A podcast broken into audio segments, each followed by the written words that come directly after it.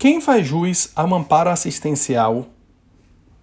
Eu sou Fabiano Veiga e nesse podcast irei analisar o BPC, Benefício de Prestação Continuada, também conhecido como LOAS. Embora seja um benefício pago pelo INSS, é um benefício assistencial não contributivo,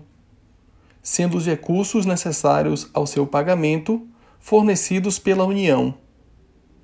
É um benefício que não gera direito ao abono anual, o chamado 13º salário, e dada a sua natureza personalíssima, concedido em razão das condições específicas do titular do direito, não gera direito à pensão por morte. O benefício de prestação continuada, ele pode ser concedido a mais de um membro da mesma família, desde que atendidos os requisitos exigidos na Lei 8742. E é pago à pessoa com deficiência ou ao idoso com 65 anos ou mais de idade que comprove não possuir meios de prover a própria manutenção nem de tê-la provida por sua família.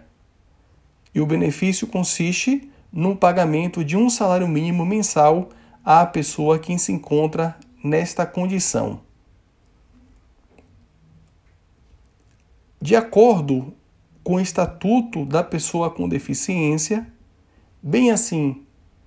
com a Convenção de Nova York, ratificada pelo governo brasileiro, faz juiz à percepção do benefício em tela por se entender como deficiente,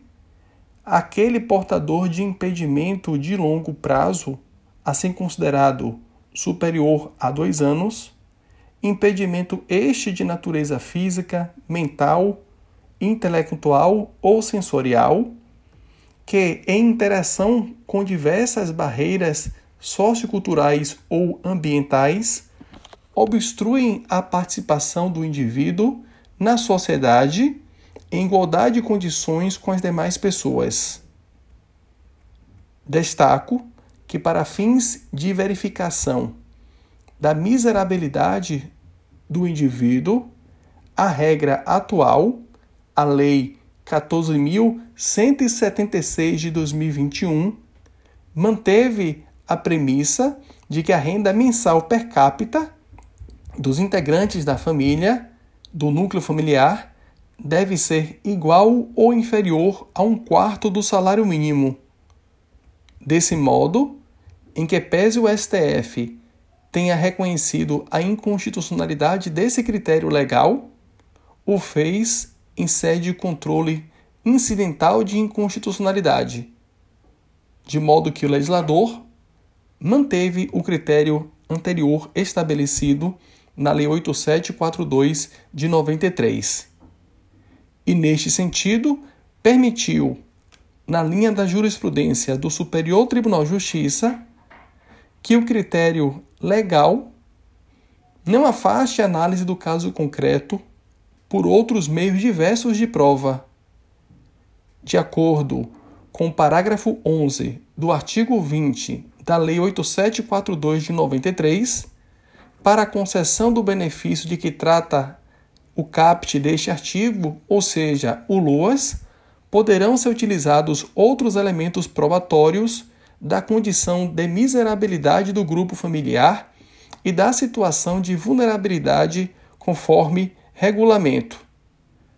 Percebe-se, assim, que o conceito de miserabilidade pode estar ligado a uma presunção absoluta quando a renda familiar mensal per capita for igual ou inferior a um quarto do salário mínimo, ou sendo a renda superior, mediante a demonstração da miserabilidade por qualquer meio de prova. Por fim, destaco a criação do auxílio inclusão pela Lei 14.176 de 2021,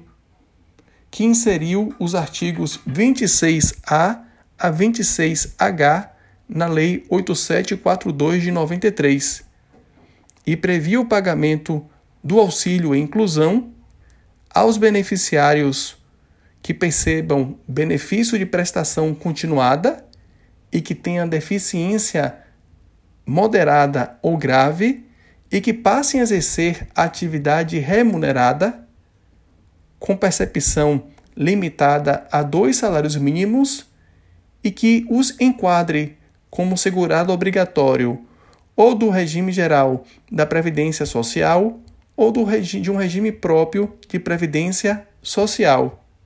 É essencial que se mantenha atualizado o cadastro no CAD único e o regular